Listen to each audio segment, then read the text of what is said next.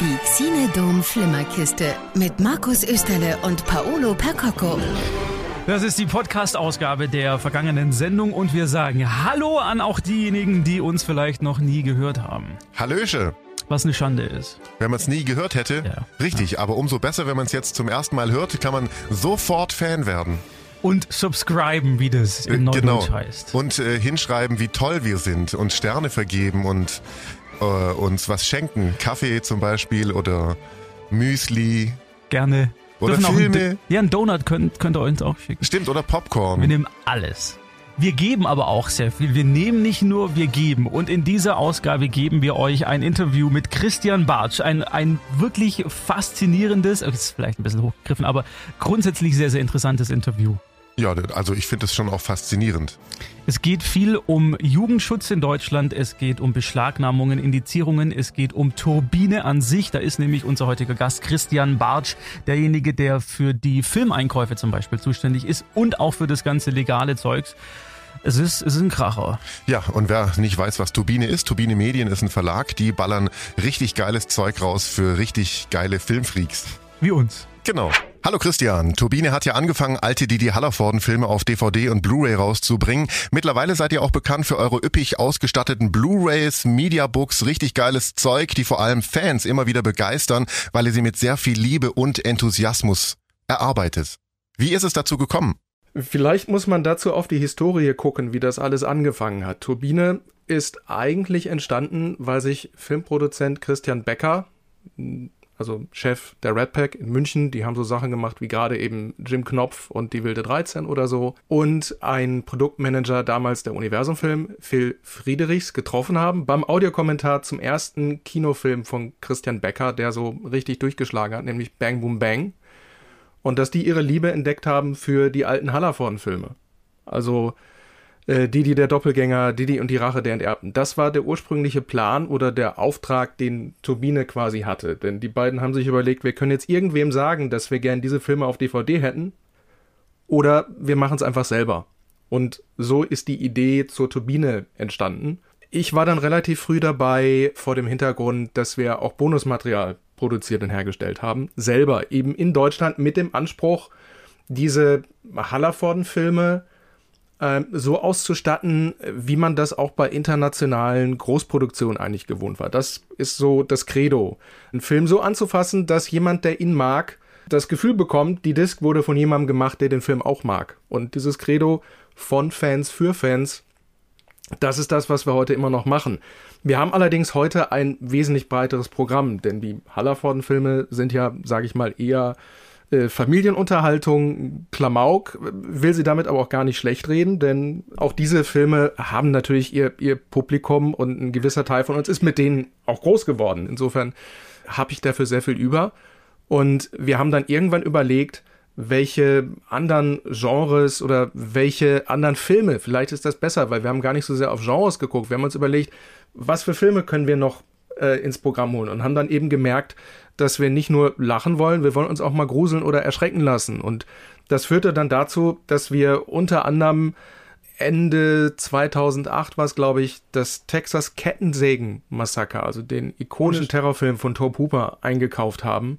Danach ging es dann äh, immer weiter, weil wenn die Leute eben merken, dass du mit, mit Liebe an die Filme rangehst, das war für uns der Grund, dieses Portfolio aufzubauen. Wir haben heute eben von Zeichentrick, von den Nicktoons, Ren and Stimpy, Hey Arnold, die Bieber-Brüder, bis hin zu Last House on the Left oder Hexen bis aufs Blut gequält, haben wir eben das komplette Programm. Inzwischen gibt es einen Begriff dafür, man würde uns oder nennt uns sicherlich ein Boutique-Label, weil wir uns eben um Backkatalog kümmern, nicht um neue Titel, sondern um Sachen, die schon mal draußen waren.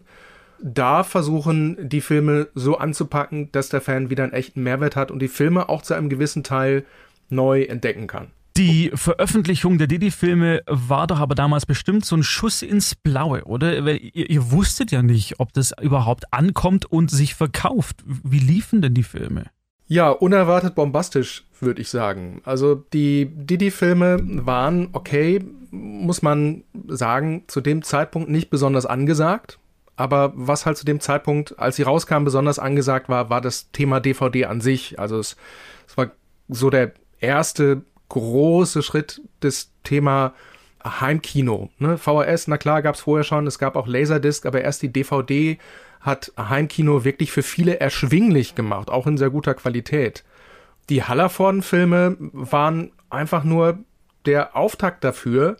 Natürlich war es ein Versuch, die wurden auch noch anders eingekauft. Da, da hat man etwas andere vertragliche Konstrukte gefunden, um da finanziell nicht so stark ins Risiko gehen zu müssen, weil du natürlich auch für Filme in Vorleistung treten musst. Dann hat sich aber relativ schnell gezeigt, dass die, die Fanbase, also die Leute, die die Hallerforden-Filme wirklich gucken wollten, dass die sehr dankbar dafür waren und dass diese Filme, ja, oder auch Serien, sowas wie Nonstop Nonsense, sind weggegangen wie geschnitten Brot. Und ich glaube, Nonstop Nonsense gehört heute noch zu den meistverkauften Turbine-Titeln ever mit über 70.000 Einheiten. Also das, das ist schon eine Ansage, gerade in diesem Segment, in dem wir unterwegs sind. Bonusmaterial, also der Blick hinter die Kulissen beim Dreh, Audiokommentare, Interviews und so weiter sind auch immer ein großes Kaufargument für DVDs und Blu-rays. Wie geht ihr da vor? Bekommt ihr das gestellt oder produziert ihr das selber? Ja, das hängt jetzt natürlich immer vom jeweiligen Einzelfall ab. Also es gibt äh, Lizenzgeber, die selber auch schon, weil sie eine eigene Auswertung machen oder eine eigene Auswertungsschiene oder ein Label haben, dass die uns dann direkt Material liefern können, das eben schon hergestellt worden ist. Es gibt vielleicht aber auch alte Auflagen, wo schon mal Material drauf war. Es gibt zur Produktion eines Kinofilms zumindest soweit ich mich jetzt mal zurückerinnere, mindestens bis in die 90er, wenn nicht sogar in die 80er, gibt es oftmals sogenannte EPKs, also Electronic Press Kit.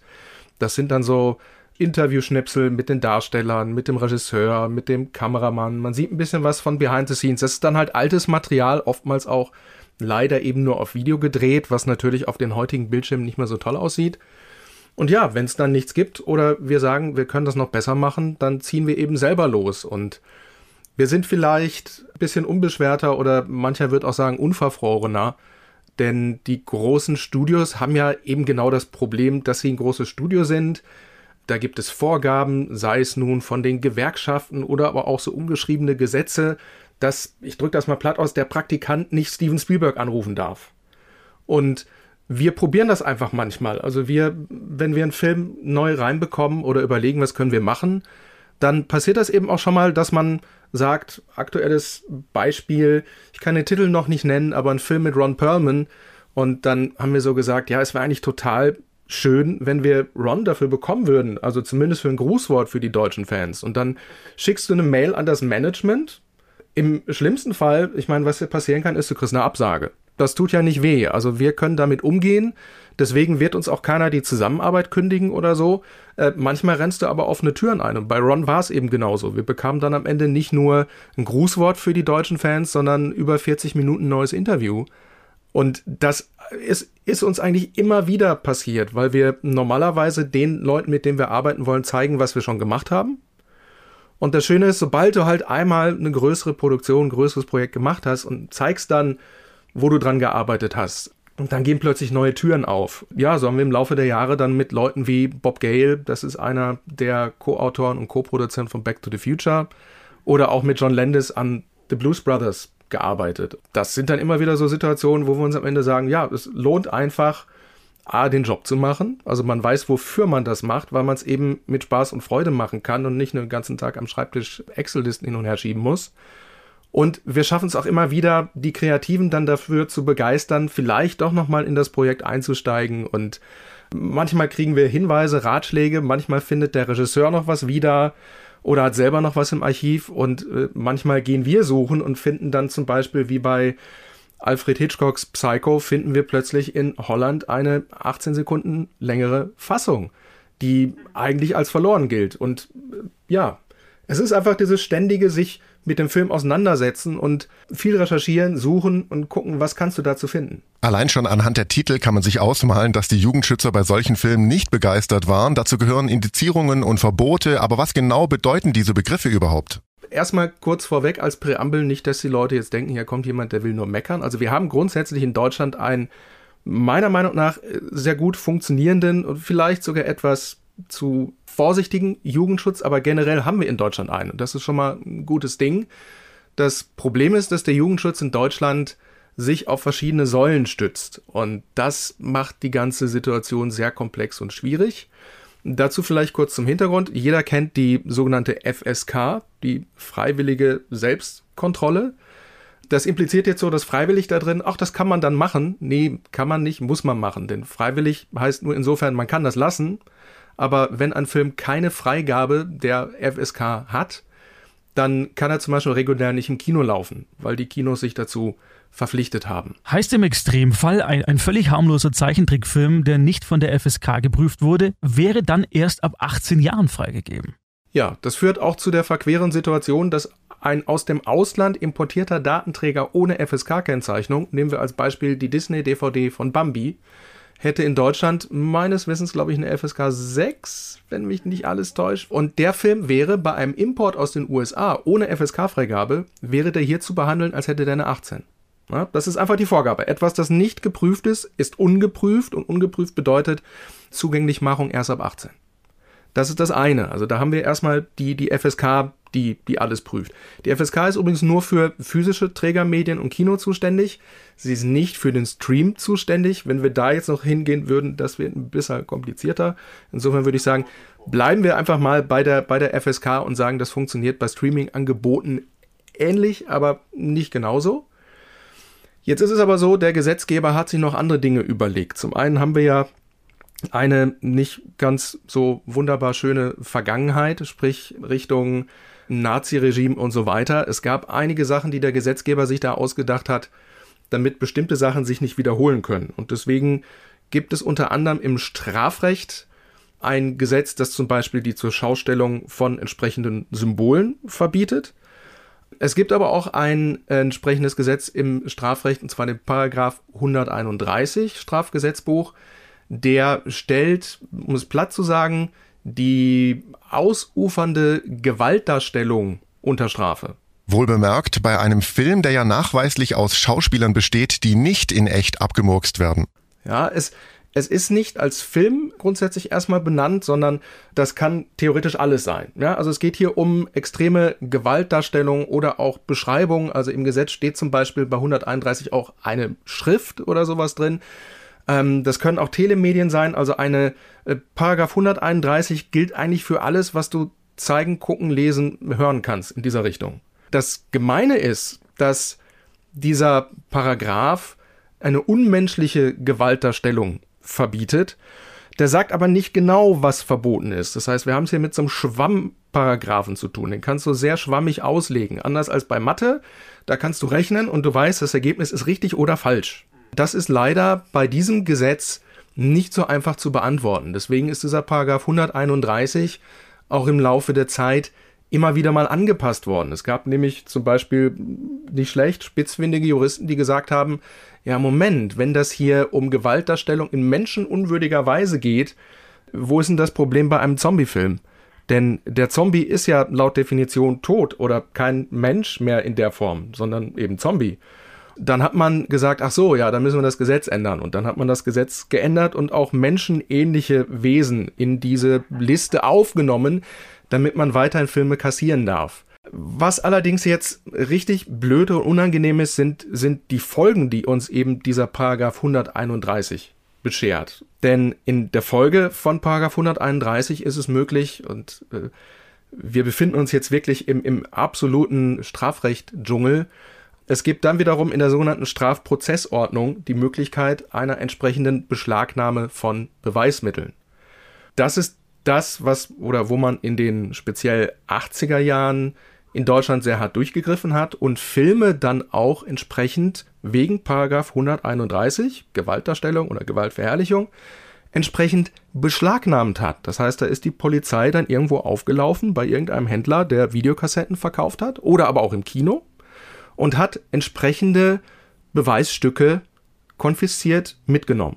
Wie bekommen die entsprechenden Stellen denn überhaupt Wind von den bösen Filmen? Also wenn es um Strafrecht geht, kann das jeder gute Bundesbürger machen. Wenn du Zeuge eines Verbrechens wirst, also wir reden hier über Strafrecht, ne, wir, wir reden nicht über Ordnungswidrigkeiten, dann gehst du zur Polizei und kannst eine Anzeige machen und dann wird das aufgenommen und an die zuständige Staatsanwaltschaft weitergeleitet. Das kannst du bei jedem Film machen. Das geht im Übrigen auch, rein technisch gesehen, bei einem FSK geprüften Film. Denn diese Anzeige darfst du erstmal stellen. Du, du kannst die stellen und dann wird ein Staatsanwalt sich damit zumindest kurz befassen müssen und rausfinden müssen, war das jetzt Sinn oder Unsinn. aber grundlegend hat jeder Bundesbürger eben diese Möglichkeit. Warum war das vor allem in den 80ern so ein großes Problem? Naja, man muss gucken, das Thema Heimkino hat sich ja auch entwickelt und die 80er stehen natürlich ganz klar für den Siegeszug der VHS-Kassette als dominierendes Videoformat. Also es gab natürlich schon in den späten 70ern grundsätzlich die Möglichkeit, Videos zu leihen, aber erst in den 80ern ist das so zum Massenphänomen geworden, dass wir da auch über ja, durchaus ein Volumen sprechen können und auch durchaus über, ich meine, das hat es ja gegeben. Also wenn ich in meine Jugend zurückdenke, natürlich gab es auch immer irgendwie Freund, Kumpel, Opa von dem oder Onkel von dem, der konnte aus der Videothek dann irgendwelche Filme besorgen. Vor diesem Hintergrund, am, am, Anfang waren ja auch die Filme, die auf VHS erschienen sind, alle nicht FSK geprüft. Da gab es keine rechtliche Handhabe. Es gab kein Gesetz, das eben vorgeschrieben hätte, dass eine entsprechende Prüfung davor liegen muss. Dementsprechend war das am Anfang so ein wilder Westen. Und da haben sich natürlich dann, muss man jetzt sagen, grundsätzlich zu Recht die Jugendschützer erstmal Sorgen gemacht, wie können wir denn verhindern, dass Filme, die eben für eine gewisse Altersklasse im Kino zum Beispiel eine 18 bekommen haben, dass die auf VHS nicht in Kinderhände gelangen. Und deswegen hat man da bei der VHS sehr viel nachgebessert, gesetzesmäßig, und hat dann auch mal ein paar Mal vielleicht auch als Abschreckung richtig durchgegriffen. Das Wort Beschlagnahme ist jetzt schon ein paar Mal gefallen. Christian, gehen wir doch mal da ein bisschen weiter rein in dieses Thema. Was bedeutet das denn überhaupt? Ja, die Beschlagnahme ist insofern erstmal unangenehm, weil wir befinden uns hier, also wir, wir sind grundsätzlich in einem Strafverfahren. Da stehen ja auch im Gesetzestext dann äh, Dinge drin wie Strafmaß und da steht zum Beispiel bei 131 ist durchaus auch ein Jahr Zuchthaus möglich, um es mal so zu sagen. Da hat der Geschäftsführer einer Firma nicht unbedingt Lust drauf. Was aber auch passiert ist, dass da noch weitreichende Rechtsfolgen in verwaltungstechnischer Hinsicht liegen. Denn wir haben ja bis jetzt nur über die FSK und nur eben über diesen Paragraph 131 der Beschlagnahme gesprochen. Wir haben in Deutschland noch eine Behörde, die sich auch ganz stark um das Thema Jugendschutz kümmert. Das war die Bundesprüfstelle für jugendgefährdende Medien. Die hießen früher mal jugendgefährdende Schriften. Und jetzt heißen sie seit dem 1.5. Bundeszentrale für Kinder- und Jugendmedienschutz. Die sind für die sogenannte ja, Indexliste für Indizierungen zuständig. Und jetzt kommen wir quasi zu diesem dritten Eckpfeiler des deutschen Jugendschutzes. Also wir haben auf der einen Seite die, die FSK, die Filme regulär prüft. Wir haben das Strafrecht, das verhindern soll, dass Filme, die extreme Gewaltdarstellung haben, überhaupt in Umlauf kommen. Und wir haben eben hier die Bundesprüfstelle, die dafür zuständig ist, Medien, die bereits erschienen sind, zu prüfen und rauszufinden, ob die eine Jugendgefährdung darstellen. Anders ausgedrückt, ich habe ja vorhin gesagt, die FSK ist grundsätzlich erstmal freiwillig. Und ich könnte eine DVD rausbringen, die nicht geprüft ist. Dann steht da einfach gar nichts drauf. Die wäre dann im Handel zu behandeln wie ein Ab 18 Titel.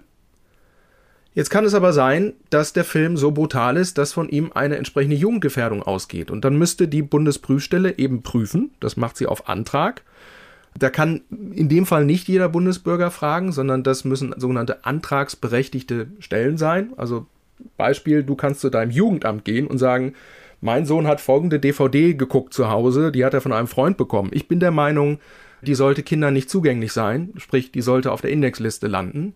Und dann wird dein zuständiges Jugendamt diesen Datenträger an die Bundesprüfstelle schicken und die werden den Film dann bei einer der nächsten Sitzungen prüfen Sofern Sie davon ausgehen, dass eben hier eine Jugendgefährdung vorliegt, werden Sie den Titel kassieren und auf diese Liste setzen.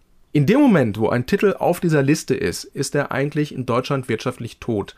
Denn du darfst ihn nicht mehr bewerben. Bewerben heißt auch schon, du darfst als Hersteller eigentlich je nachdem, wie man das auslegen möchte, gar nicht mehr drüber reden, dass du ihn rausbringst, denn jede Äußerung von dir könnte als Werbung ausgelegt werden, weil du ja der Hersteller bist und man dann sagt, naja, alles, was sie über ihr Produkt sagen, ist ja automatisch werbender Natur. Sie wollen ja Medien verkaufen.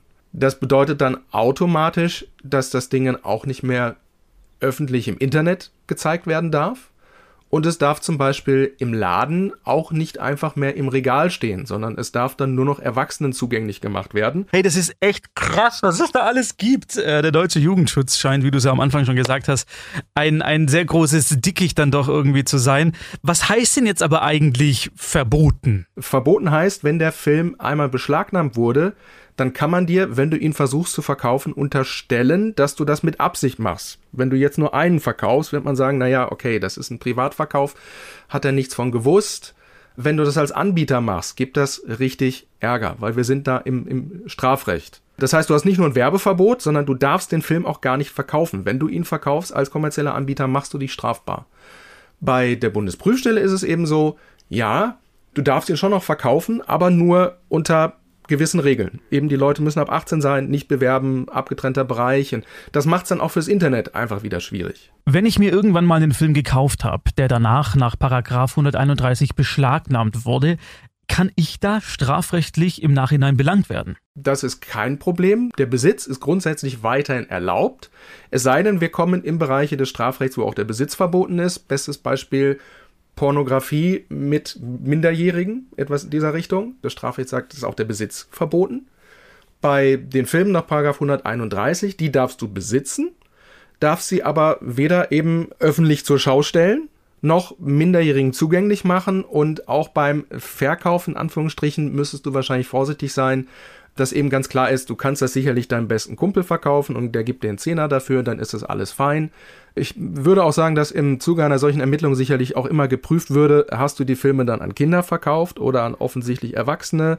Auch danach wäre dann zu entscheiden. Aber für uns ist einfach das große Problem, dass wir manchmal Filme bekommen, die eben Double oder Triple Whammy sind. Also keine FSK-Freigabe, indiziert und wurde mal beschlagnahmt. Was passiert denn für euch als Vertrieb, wenn ihr einen beschlagnahmten Film vertreibt? Zum Beispiel einen Film mit dem fantastischen Titel Hexen bis aufs Blut gequält, müsste eine deutsche Produktion aus den 70ern sein. Ja, ist der aller, allererste Farbfilm von Udo Kier.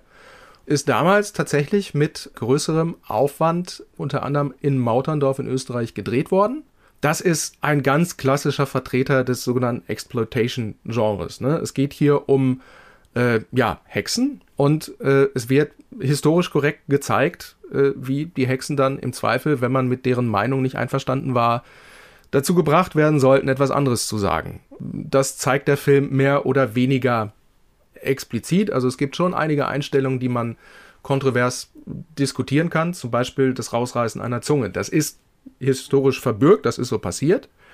Das zeigt der Film eben auch. Insofern ist das schon einfach ein zeithistorisches Dokument und als wir damit angefangen haben, war es eben so tatsächlich Beschlagnahme, Indizierung, dann probier mal diesen gordischen Knoten zu lösen. Denn eigentlich ist das eine Einbahnstraße und für uns hat die Reise 2007, glaube ich, angefangen. Da ging es nämlich für uns um das Texas Chainsaw Massacre, das Blutgericht in Texas.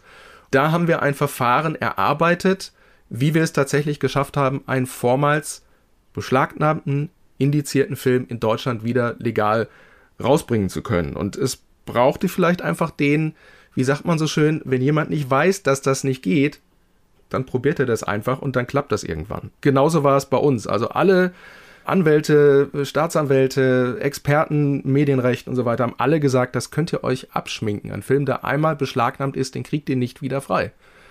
Ja, und vier Jahre später war es dann aber trotzdem soweit. Ihr habt ihn dann aber befreit. Wie ging das? Ja, jetzt muss man auf so Besonderheiten der Strafprozessordnung eingehen. Eine Beschlagnahme, die gilt ja eigentlich nur als, wie stelle ich mir das vor, eine Beschlagnahme macht die Staatsanwaltschaft eigentlich, weil sie davon ausgeht, du hast irgendwas gemacht, du wirst eines Verbrechens beschuldigt und hast Beweise in deinem Haus, die darauf hindeuten, dass du das gemacht hast. Und dann kommen die und beschlagnahmen gewisse Dinge und nehmen die mit.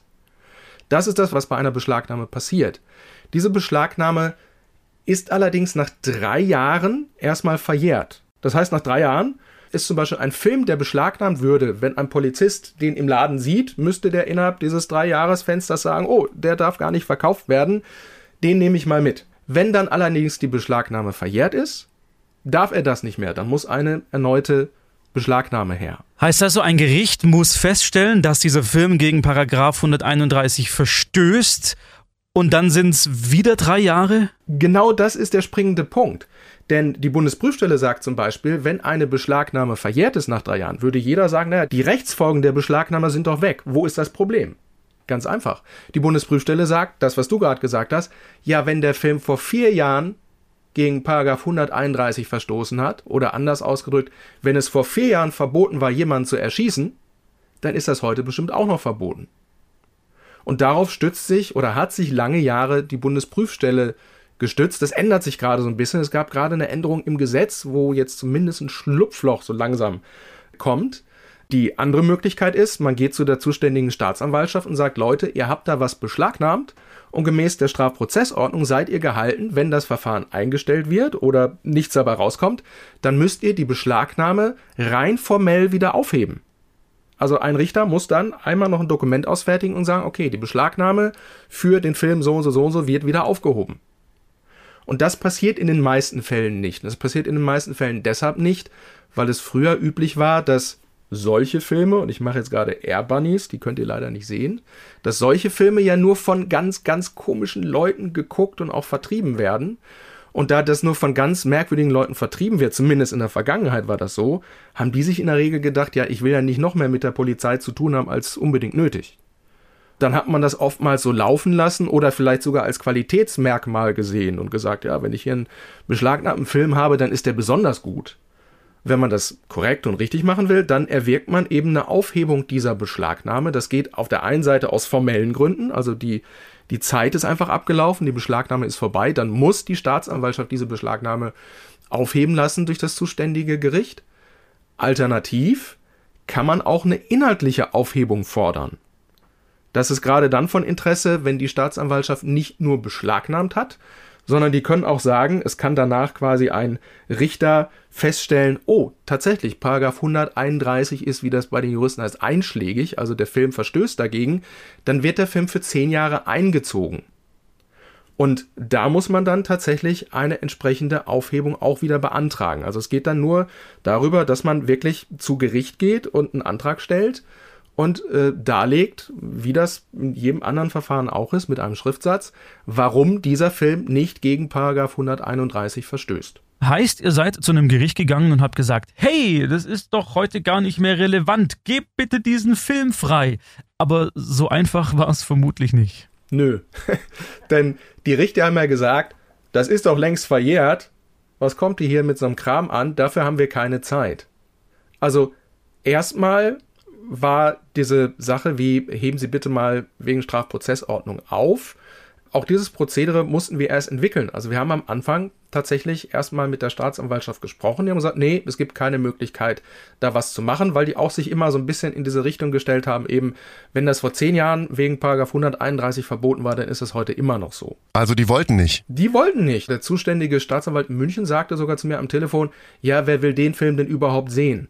Ich bin dann manchmal gerne ein bisschen frech und habe gesagt, naja, sie maßen sich gerade an, über Kunst oder nicht Kunst zu entscheiden. Und ich sage ja immer, der der Wurm muss dem Fisch und nicht dem Angler schmecken.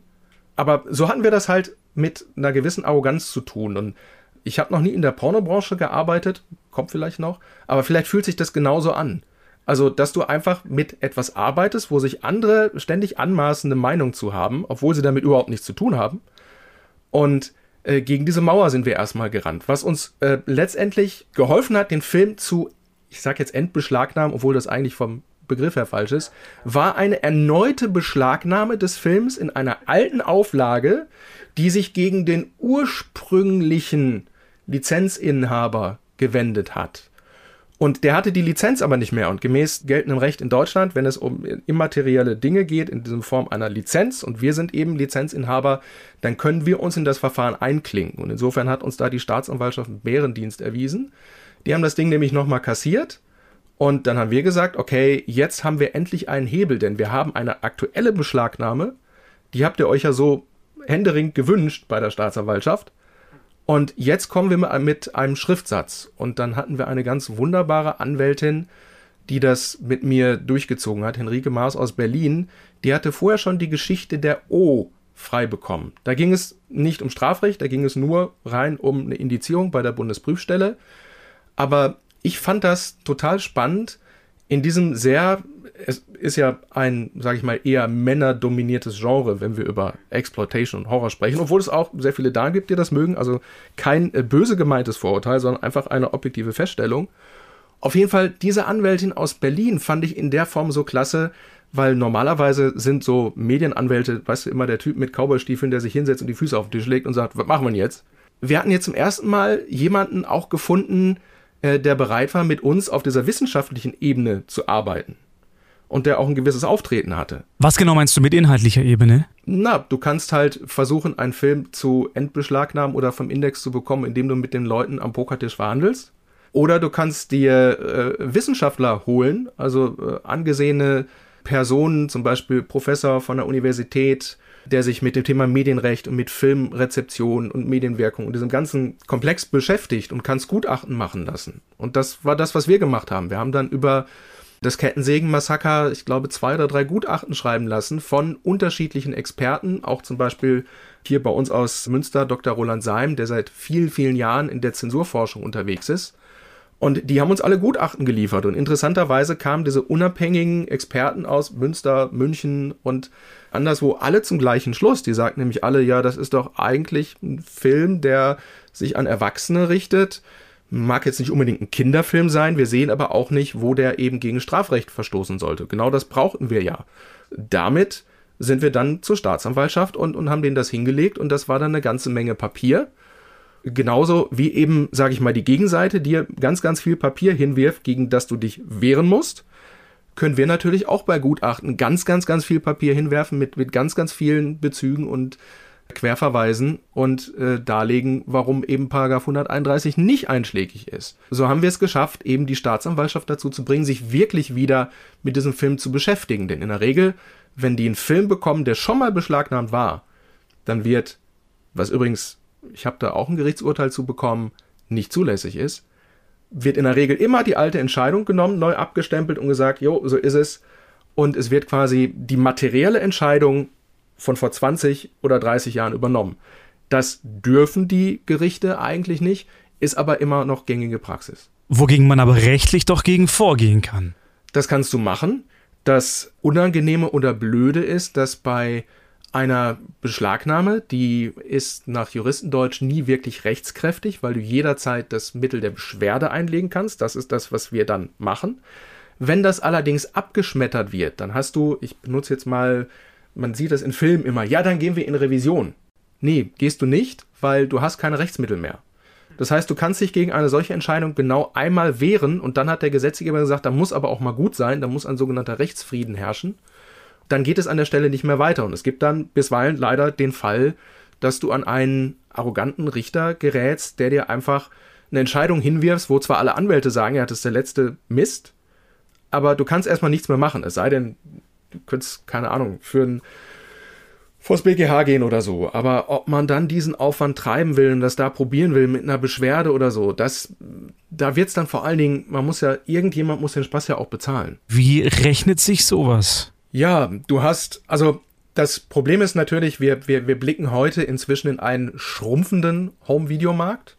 Also physisch gesehen schrumpft der. Und du musst sämtliche Kosten, die du generierst für dieses Produkt, und da gehört ja nicht nur die, die, die Rechtspflege dazu, dass der Film wieder salonfähig wird, sondern da gehört ja auch vielleicht eine neue Abtastung, neue Tonmischung, Tonbearbeitung und, und, und, und, und Nachsynchronisation gehört alles dazu. Und wir müssen ja auch noch was tun, wir müssen auch noch das Produkt bauen dann hast du eben diese mega teure Rechtsverteidigung. Und diese Kosten, die du da generierst, müssen ja durch die verkauften Einheiten wieder reingeholt werden. Und nach Möglichkeit bitte nicht nur plus minus null, sondern es darf ja auch ein Gewinn am Ende des Tages übrig bleiben, damit wir auch noch, auch noch ein Gehalt bekommen. Vor diesem Hintergrund ist es so, dass du dir bei einigen Titeln das mehr oder weniger gut überlegen musst, ob sich das leider überhaupt lohnt. Weil gerade unbekanntere Filme, wo du dir ganz sicher bist, der ist zu Unrecht auf die Liste gesetzt worden, wenn du weißt, du verkaufst ja nur 1000 oder 2000 Stück von, dann kannst du dir das eigentlich nicht erlauben, so ein Verfahren anzustoßen. Denn wir, wir reden hier über faktisch hunderte Stunden Rechtsbeistand. Wir, wir reden vor allen Dingen auch, das, was du als Konsument ja siehst, ist, wenn du zum Anwalt gehst, dann gibt es ja feste Sätze. Die gelten aber in unserem Bereich nicht sondern das sind ja nur Sätze, die für Standardverfahren gelten. Und wenn du sowas hast, dann wird das in der Regel nach Honorarbasis vereinbart und dann hast du Stundensätze, die gehen dann in der Regel so bei ja, 300 Euro los. Und dann muss man jetzt kein großer Mathematikkünstler sein, um zu wissen, wenn du da 10 Stunden reinsteckst, dann hast du ja 3000 Euro verbrannt. Das, sind 10, das ist ein guter Arbeitstag. Das ist leider sehr aufwendig und auch sehr, sehr teuer. Und das Glück, das wir hatten, ist, dass wir eben damals eine Anwältin hatten, die gesagt hat, wir ziehen das jetzt durch, wir, wir gucken, wie das für euch finanziell verträglich funktioniert. Und das war damals der totale Team Spirit. Also ich war auch eingebunden, ich bin eigentlich, also ich bin kein Jurist, ich habe das nie gelernt, ich bin wie gesagt eigentlich Techniker, ich kann aber lesen. Deswegen ist es jetzt oftmals so, dass bei Titeln, wo wir es erstmal in Anführungsstrichen probieren, gucken und das Terrain ausloten, dass ich teilweise selbst diese Schriftsätze inzwischen vorbereite und muss mir dann, so äh, gemein das ist, sobald ich nicht beim Amtsgericht quasi Beschwerde einlege, sondern Landgericht oder höher, darf ich das gar nicht mehr. Dann musst, brauchst du eben eine Anwaltszulassung. Und dann haben wir aber Gott sei Dank im Turbine-Umwelt eben befreundete Anwälte, denen ich die Schriftsätze geben kann und die reichen die dann ein. Was steht denn in so einem Beschlagnahmebeschluss eigentlich drin? Ja, da stehen dann, also du hast erstmal, ne, wie bei jedem äh, Gerichtsverfahren, also wer gegen wen und warum und wie es dazu kam. Also auf, auf irgendeinem Trödelmarkt wurde irgendwas verkauft oder in einem Laden wurde was gesehen oder im Kino wurde was gezeigt. Und dann gibt es halt äh, eine Begründung der Staatsanwaltschaft. Da gibt es absolute Stilblüten. Also ich habe zum Beispiel, wenn ihr es hören wollt, ich habe den Beschlagnahmebeschluss vom Texas Kettensägen Massaker Nummer 2 hier vorliegen und das ist so ja, man muss eigentlich sagen, beschämend, dass man es mal laut vorlesen muss. Da steht unter anderem drin, die Strafkammer maßt sich diese Kritik an, da sie der Auffassung ist, dass auch Mitglieder der Strafkammer Kunstverstand haben. Der Vorsitzende war jahrelang regelmäßig Kinobesucher, insbesondere hat er klassische Filme angesehen. Er ist regelmäßiger Besucher von Opern und Schauspielen.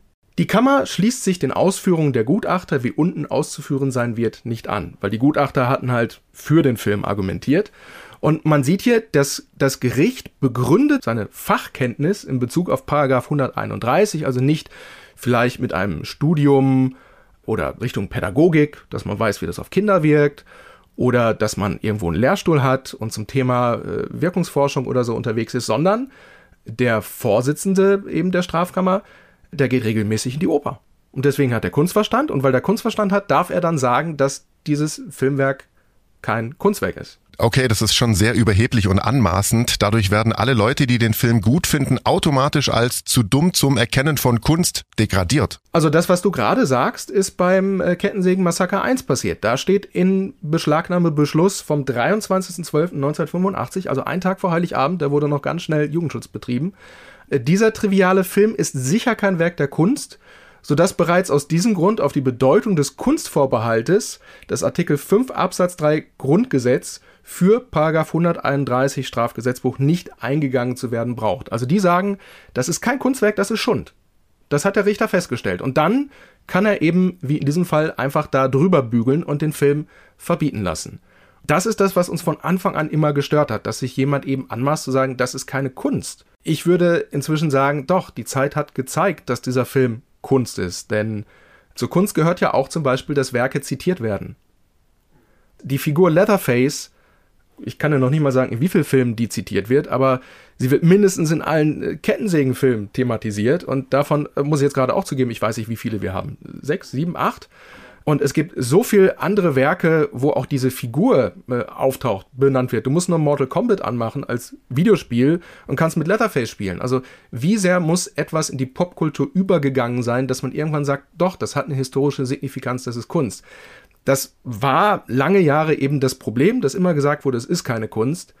Da sind wir heute Gott sei Dank ein bisschen weiter. Und vielleicht hatten wir unseren Anteil daran, dann macht uns das stolz. Und es gibt halt auch ganz viele Kollegen, die inzwischen natürlich, und das ist das Schöne, wenn du einen Film einmal so freigeboxt hast, Gerichtsunterlagen sind ja für jeden Anwalt einsehbar.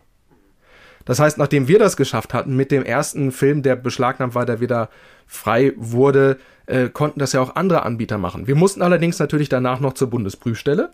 Ne? Der Film war ja beschlagnahmt und indiziert. Und dann sitzt du da vor einem Zwölfergremium und das sind Leute aus dem Verlagswesen, von der Kirche, Beisitzer des Landes zum Thema Jugendschutz. Und, und dann sitzen also zwölf Leute und gucken sich diesen Film an und entscheiden dann eben darüber, äh, ob der Film weiter auf dieser Liste bleibt. Und das Schöne bei dieser Entscheidung ist, die, die brauchen halt eine Zweidrittelmehrheit.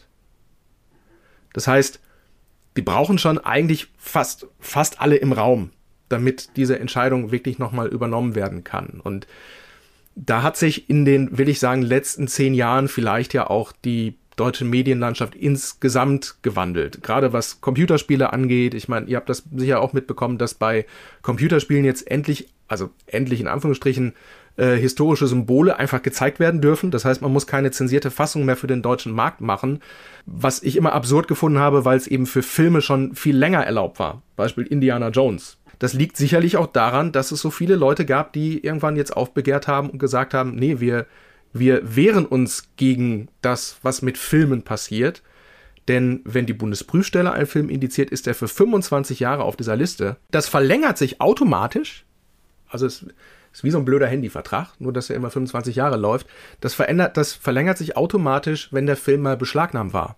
Das heißt, ist ein Film einmal beschlagnahmt worden, auf die Liste gekommen, ist das so ein Perpetuum mobile. Taucht der Film irgendwo wieder auf, holt sich der zuständige Richter den letzten Indizierungsbeschluss und sagt, ah, guck mal da, ne, ist ja 131 und fertig genau mit der Begründung aus, ist wieder beschlagnahmt. Dann kriegt die Bundesprüfstelle den Film irgendwann wieder zugespielt. Die sagen, mal wurde er denn zuletzt beschlagnahmt? Ach, guck mal, erst vor drei Jahren ja, mit der Begründung eigentlich ihrer eigenen. Und dann ist das wie so ein Perpetuum mobile, es treibt sich immer wieder von selber an. Und keiner will quasi was tun, ohne dass der andere nicht zuerst sagt, nee, äh, ist es nicht mehr. Das ist das, was es eigentlich so kompliziert macht, dass ein Film, der einmal beschlagnahmt war, eben bei der Bundesprüfstelle nicht mehr von der Liste kommt. Wie gesagt, da gibt es jetzt so ein kleines Schlupfloch, in der neuen Gesetzgebung, wo gesagt wurde, naja, wenn das aus irgendwelchen Gründen nicht geht oder so, dann kann die Bundesprüfstelle da eine Einzelfallentscheidung machen. Das liegt sicherlich an diesen vielen Filmen, die sie in den letzten Jahren bekommen haben, wo genau das das Problem war. Ja, also 25 Jahre ist eine sehr lange Zeit, auch gerade wenn es um ja, Gewaltdarstellung geht. Ne? Ich meine, guck dir Filme wie Star Wars an. Wenn da mit dem Laserschwert losgelegt wird, da, da fällt ja nicht einer um oder zwei. Trotzdem haben diese Filme alle eine 12. Das wäre vor 20, 30 Jahren nicht denkbar gewesen. Einfach schon der pure Bodycount von toten Leuten, die du da hast. Und wenn Kylo Ren einem das Lichtschwert vor die rüberhält und dann mal kurz an ausmacht, dann ist das für mich eigentlich mit dem Headshot gleichzusetzen. Denn das ist der gleiche Effekt. Dafür gab es früher äh, direkt eine 18. Aber Christian, ist dieser gesamte Apparat, den es da gibt, mit FSK, mit Bundesprüfstelle, mit Gerichten, die sich mit beschlagnahmten Filmen auseinandersetzen, Anwälten, die in irgendeiner Art und Weise Schriftstücke schreiben, um Filme wieder loszubekommen. Ist das überhaupt noch angemessen im Jahr 2021, wo sich Kids auf völlig unkomplizierte Art und Weise diese ganzen Filmchen und weitaus härteres als das, was wir vielleicht sogar gewohnt sind oder gewohnt waren, besorgen können? Also brauchen wir das alles noch in Deutschland, dieses gesamte Jugendschutz, in Anführungszeichen, Gedöns? Kann man verschiedener Auffassung sein. Also ich sage, ich bin selber Vater, ich habe zwei Söhne. Ich kann mich nicht darauf verlassen, dass der Staat meine Söhne schützt vor Medien. Also ich weiß zwar, dass es diese Gesetze gibt und so, aber wie du gerade sagst, sie können mit ihrem Handy, können sie äh, theoretisch alles aufrufen, was es da draußen im Netz gibt. Punkt. Also sehe ich zunächst einmal die Eltern in der Pflicht. Auf der anderen Seite denke ich, ja, es, es ist eine gute Sache, dass wir Jugendschutz auch auf staatlicher Ebene betreiben. Es bringt nur leider überhaupt nichts, wenn wir uns in Deutschland so eine, nicht böse sein, lieben Gruß nach Bonn, so eine Geldverbrennungsmaschine wie die Bundesprüfstelle haben, wenn wir mitten in Europa sind und einen freien Binnenhandel haben. Denn dann kann ein Film in Österreich veröffentlicht werden, in Luxemburg, in Frankreich, in den Niederlanden, in Spanien. Ich kann jetzt noch so weitermachen, bis wir alle Länder der EU durchhaben. Denn da gibt es ja im besten Falle Stichprobenkontrollen. Das heißt, du kannst über dieses Schlupfloch der EU, die eigentlich aus dem europäischen Ausland, jeden Film bestellen, den du haben willst. Und was du dafür in der Regel brauchst, ist ein PayPal-Account oder eine Kreditkarte. Also kann man schon sagen, wir haben in Deutschland mit den rigorosesten Jugendschutz im Vergleich zu allen anderen europäischen Ländern. Ja, das würde ich so unterschreiben. Wobei wir in Deutschland, also wie gesagt, es ist nicht alles schlecht mit Blick nach Großbritannien. Die haben zum Beispiel noch, ich weiß nicht, ob es noch aktuell ist. Ich habe, wie gesagt, da ist es nicht mein, mein, mein Hauptgebiet, aber die haben früher zum Beispiel Schnittauflagen erteilt. Das hat die FSK ganz, ganz früher auch mal gemacht, macht es aber seit, oh, keine Ahnung, 30 Jahren oder so nicht mehr. Schnittauflage heißt, die sagen, was raus muss, um eine bestimmte Altersfreigabe zu bekommen, oder? Genau. Und in Deutschland läuft es aber so, dass du einen Film nur zur Prüfung einreichen kannst und dann sagen sie dir, was denen nicht gefallen hat. Aber es gibt keine vorauseilende Zensur durch die FSK. Heißt also, wenn ich als Anbieter sage, der Film soll ab 12 sein, damit ihn möglichst viele Kiddies sehen können und die FSK sagt, nee, mm, ist ab 16, dann geben die mir Hinweise, was raus muss, um die Freigabe ab 12 tatsächlich zu haben, oder? Genau, wobei du in der Regel nicht genau angegeben bekommst, auf, um, um, um welche Szenen es geht. Oder es kann sein, dass sie sich exemplarisch welche rauspicken, aber also grundsätzlich gebe ich denen recht, es geht natürlich A immer um den Gesamteindruck. Also du kannst eine extrem brutale Szene haben, die aber in einem lustigen Gesamtsetting ist und dann verträgt auch ein Minderjähriger diese Szene. Bestes Beispiel Dale und Tucker vs. Evil. Ich hoffe, ich habe es richtig rumgenannt. Was eigentlich eine Horrorkomödie oder Slapstick-Komödie ist deswegen Gesamtkontext. Deswegen hat dieser Film nur eine 16, hätte aber wahrscheinlich, wenn man nur die Gore-Szenen aneinander geschnitten hätte, eine 18 bekommen. Und ja, also es kann schon sein, dass da exemplarisch was drinsteht, aber es wird nie drinstehen, sie bekommen eine 16, wenn sie das und das und das und das rausschneiden. Sondern du bekommst ein Ergebnis und dann kannst du den Film nochmal überarbeiten und wieder neu einreichen, dann wird er neu begutachtet und dann kriegst du wieder ein Ergebnis. Christian, schauen wir zum Schluss nochmal auf euer Angebot, auf das von Turbine. Was kannst du uns verraten, sind so kommende Highlights, die ihr im besten Fall schon verraten, anteasern könnt? Oh, das ist eine gemeine Frage. Das ist insofern gemein, als dass wir, wir haben früher immer sehr gerne gesagt, was wir alles in einer Pipeline haben und das schürt natürlich auch Erwartungen. Und gerade jetzt in dieser Zeit, speziell wegen äh, Corona, also die, die Pandemie hat tatsächlich einiges verlangsamt, aber auch neue Chancen aufgezeigt, wie wir zum Beispiel Interviews mit Videokonferenzsoftware machen können, Audiokommentare und so weiter. Wir haben unter anderem The Frighteners in der Pipeline. Das ist der Jackson-Film, der zwischen seinen Frühwerken, darf ich jetzt nicht nennen, weil indiziert und beschlagnahmt, du weißt, ne? Aber ah, das ist so schlechter Geschmack, könnte man auf Deutsch übersetzt sagen. Wenn man das mal übersetzt, äh, fängt man da gut an. Aber es gibt ja auch die IMDb, ne, die, die hilft da weiter. Oder auch Gehirntod. Ja, Genau. Also äh, großartige Filme, wie ich sagen würde, kann mich äh, immer noch drüber kaputt lachen. Sorry, Christian, dass ich da so dazwischen grätsch. Möchtet ihr euch diesen Filmen nicht mal annehmen? Vielleicht. Das würde ich sehr gerne, dann müsste aber auch äh, Peter wollen. Aber Peter ist ja gerade beschäftigt, weil er Frighteners abnehmen muss. Also aber immerhin haben wir den Draht dahin und äh, ne, wir gucken mal. Also, wie gesagt, Frighteners wird insofern ein ganz spannendes Fest, weil der Film war ja auch in Deutschland nie im Director's Cut, muss ich vorsichtig sagen, verfügbar schon, aber eben nicht synchronisiert verfügbar.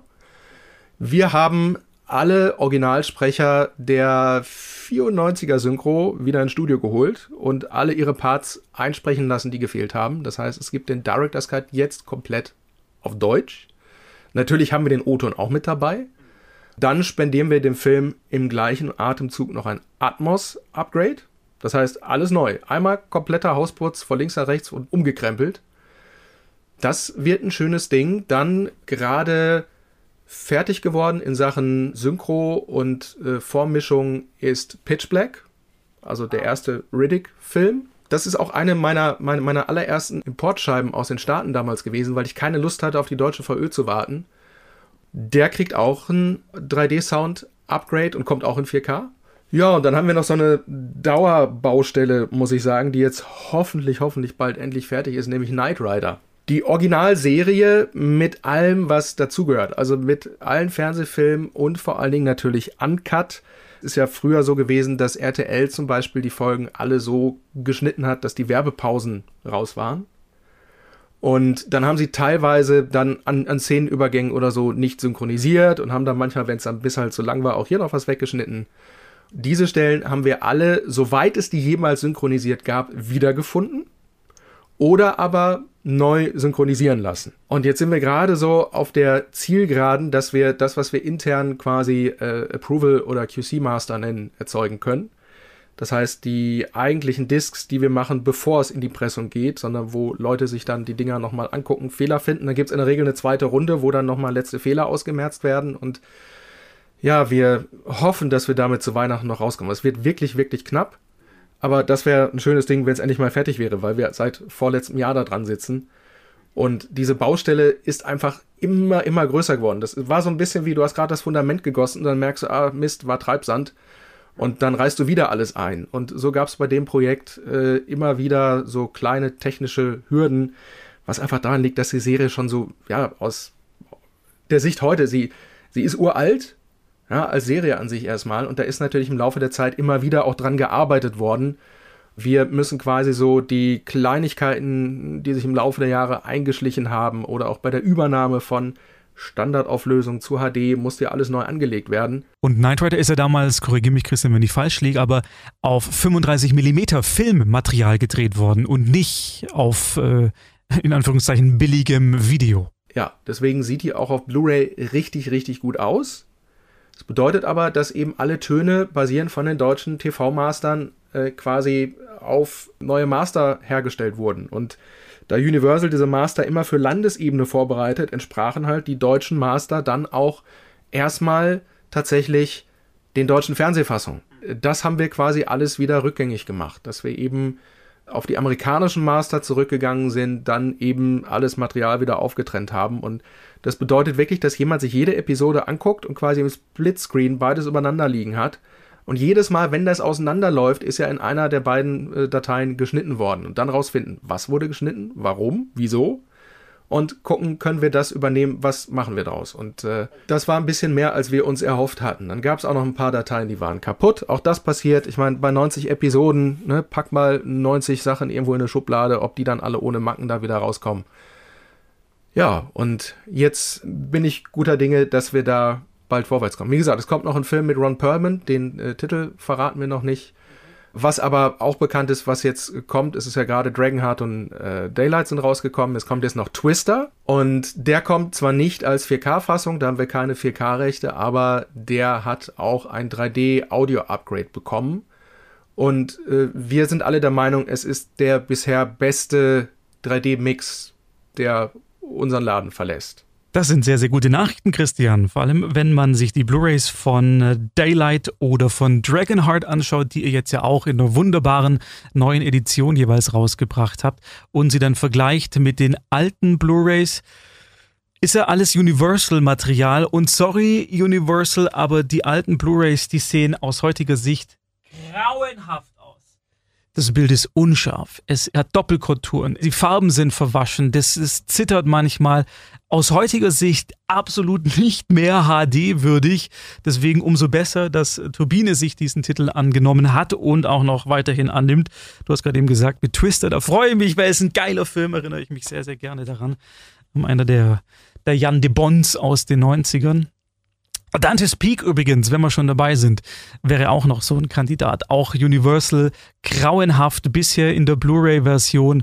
Wenn ihr euch da irgendwie die Rechte sichern könntet, ich glaube, da würden sich viele Menschen drüber freuen. Ich darf da jetzt nichts sagen. Das jetzt nicht falsch interpretieren. Also, das, das, ist, das ist natürlich ein Titel, den wir auch gerne hätten. Also, da muss ich mal schauen, ob wir den bekommen können. Das ist ja auch, muss man sagen, und äh, jetzt hast du ja gerade gesagt, Entschuldigung, Universal, das sehen die Kollegen da gar nicht so kritisch oder so. Du musst ja einfach sehen, das ist ein großes, das ist ein Riesenstudio. Und wenn zum Beispiel dann eine Disc gemacht wird für verschiedene Länder, nicht alle HD-Master sind ja auf dem neuesten Stand. Ist ja so, dass auch in den 2000, wie sagt man, 2000er Jahren, äh, also von 2000 bis 2010, dass da ja auch schon HD abgetastet wurde. Und wenn du halt einen, alten Scan hast und es existiert nicht mehr und du kannst aber auch nicht neu scannen, dann ist eben das die Qualität, die dir vorliegt. So. Dann musst du damit arbeiten. Und die Kollegen von Universal, äh, speziell hier auch in Deutschland, mit denen haben wir ein ganz, ganz tolles Verhältnis. Schön groß nach Hamburg. Das macht immer sehr, sehr viel Spaß. Und mit denen machen wir zum Beispiel, also Frighteners ist ja eine, äh, wie soll ich sagen, Koop-Geschichte. Also das ist kein reiner Turbine-Titel, sondern das ist ein Titel genau wie The Blues Brothers, wo Universal gesagt hat, Entschuldigung, aber die Kronjuwelen können wir jetzt wirklich nicht rausgeben. Dann haben die aber gesagt, aber wir können die ja zusammen machen. Und genau das ist jetzt der Fall. Also wir arbeiten da direkt mit den Kollegen in Hamburg. Das ist so ein ja, ist eine, ist eine Arbeitsteilung. Wir kümmern uns um die Technik und dass die Scheiben fertig werden und die Kollegen machen alles andere drumherum, unter anderem einen wunderbaren Vertrieb. Ich glaube, Frighteners wird auch wieder ein echtes Brett. Und wer die Psycho Box gesehen hat, zum Beispiel, das ist auch so ein, ich sage jetzt Joint Venture, obwohl die Anwälte immer sagen, ist es nicht, aber da kann, können sich die meist was darunter vorstellen. Das sind Sachen, die hätten wir, glaube ich, auch mit keinem anderen Publisher außer mit Universal machen können. Ja, wir sind gespannt, was da von euch noch alles kommt von Turbine Medien. Christian Bartsch, vielen lieben Dank, dass du dir Zeit genommen hast, mit uns zu sprechen und einige Dinge dann aufklären konntest, auch die vielleicht auch die, die jetzt zuhören, noch nicht gewusst haben. Vor allem, wenn es um den äh, Jugendschutz in Deutschland geht.